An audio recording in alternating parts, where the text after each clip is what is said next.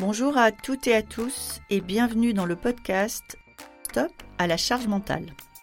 Le podcast qui décode le stress et ses sources dans l'entreprise.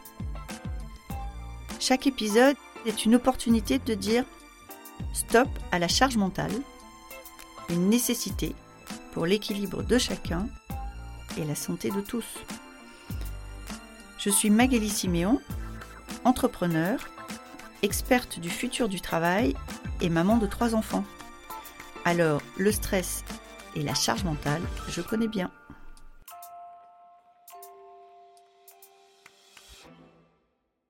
On a vu progressivement émerger un rééquilibrage. C'est peut-être aussi avec la montée de l'individualisme, hein, penser à soi. Alors avec les avantages et les inconvénients, hein, il y a les avantages, c'est peut-être décentrer un peu le travail, euh, mais il y a les inconvénients, c'est que parfois on, y a une notion de repli, hein, de repli sur soi qu'on constate chez les salariés qui, quand on leur demande leur avis sur quelque chose, disent euh, moi je, au lieu de nous, euh, que sommes-nous et où allons-nous? Ça, on l'a senti euh, il y a déjà euh, presque une dizaine d'années. En tout cas, moi, j'ai commencé à travailler sur le télétravail en 2014, sur la flexibilité horaire en 2018, sur euh, voilà, toute une série de dispositifs qui permettaient de redonner de la liberté d'organisation pour les salariés. Et on sentait qu'il y avait cet attachement croissant et pas générationnel, hein, contrairement à, ce qu'on dit parfois, croissant à ces enjeux de conciliation dans un territoire qui est difficile, hein, euh, l'Île-de-France en particulier, euh, on voit bien que la vie n'est pas toujours simple. Et donc, pour concilier un peu toutes ces vies, dans des vies personnelles aussi qui sont parfois compliquées, déstructurées, euh, des familles monoparentales qui émergent de manière exponentielle, des difficultés liées à la garde des enfants, des difficultés liées au prix de l'immobilier, etc., on sent bien quand même que les attentes par rapport à l'entreprise ont évolué. D'ailleurs, moi, avant euh, la crise sanitaire, j'avais lancé euh, une formation obligatoire, une formation action euh, pour l'ensemble des managers sur ces mutations du travail, pour faire réfléchir sur que pouvons-nous changer aussi dans le management du quotidien. Et par rapport à ça, on sentait bien déjà qu'on avait des salariés qui avaient le souhait de participer plus activement à, la détermination de la stratégie qui les impacte au quotidien, etc. Donc, je voulais faire travailler les managers sur leur périmètre de délégation, et examiner avec leur N plus 1, avec leur N plus 2, les différences finalement qu'on pouvait avoir entre ces différentes strates.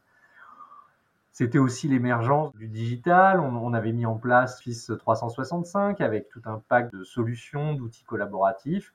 C'était aussi l'occasion de savoir comment se repérer dans euh, des dispositifs de travail à distance, de travail asynchrone, de travail collaboratif, comment on pouvait euh, naviguer là-dedans. J'avais des managers qui se disaient le DRH se fait plaisir. Nous, on a un vrai métier, et je ramais un peu à les faire venir dans les ateliers. Mars 2020, tout le monde a compris que voulait dire le DRH et pourtant, honnêtement, euh, je vais pas mentir, j'avais absolument pas, moi non plus, pressenti ce qui allait nous arriver.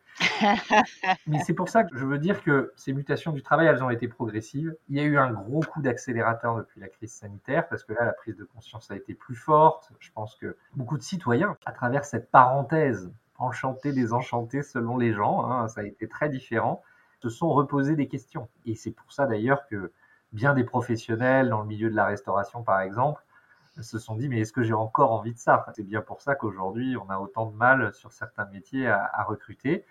Il y a eu beaucoup de remises en question personnelles et, effectivement maintenant on peut parler presque de crise du travail parce que en effet euh, il faut euh, réétudier toutes les conditions de positionnement des professionnels euh, et de réétudier finalement ces conditions de travail à l'aune de ces nouvelles attentes, mais on l'avait vu venir progressivement.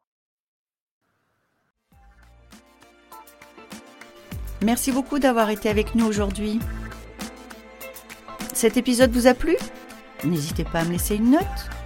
Envie d'en savoir plus? Abonnez-vous directement depuis votre appli de podcast préféré. Et si vous souhaitez me confier votre histoire sur le stress en entreprise, contactez-moi via notre site Lily facilite la vie. Le lien est dans la description. Je vous donne rendez-vous la semaine prochaine pour un nouvel épisode de Stop à la charge mentale. Merci et à bientôt